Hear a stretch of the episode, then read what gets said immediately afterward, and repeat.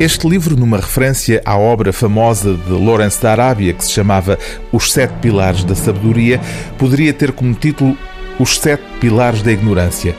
Chama-se, na verdade, O que Não Podemos Saber, e o subtítulo torna ainda mais explícito o propósito da obra: Viagem aos Limites do Conhecimento. O autor é um homem de ciência, o matemático inglês, professor na Universidade de Oxford, Marcos de Sautois.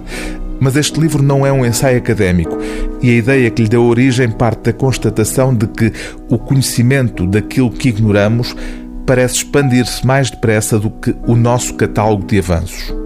Com um verdadeiro espírito científico perante esta constatação, a pergunta que Marcos de Sautois se coloca não é tanto acerca daquilo que ainda não sabemos, mas acerca daquilo que nunca poderemos saber.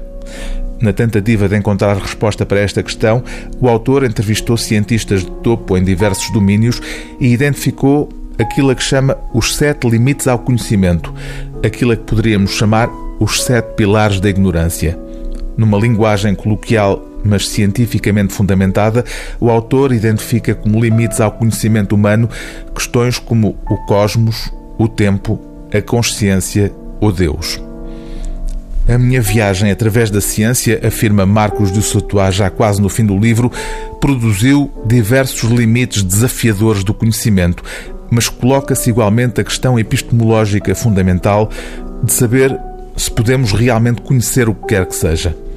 Há dois mil anos, Sócrates declarou: o verdadeiro conhecimento reside em sabermos que nada sabemos. O reconhecimento da nossa ignorância é a única e verdadeira declaração de conhecimento.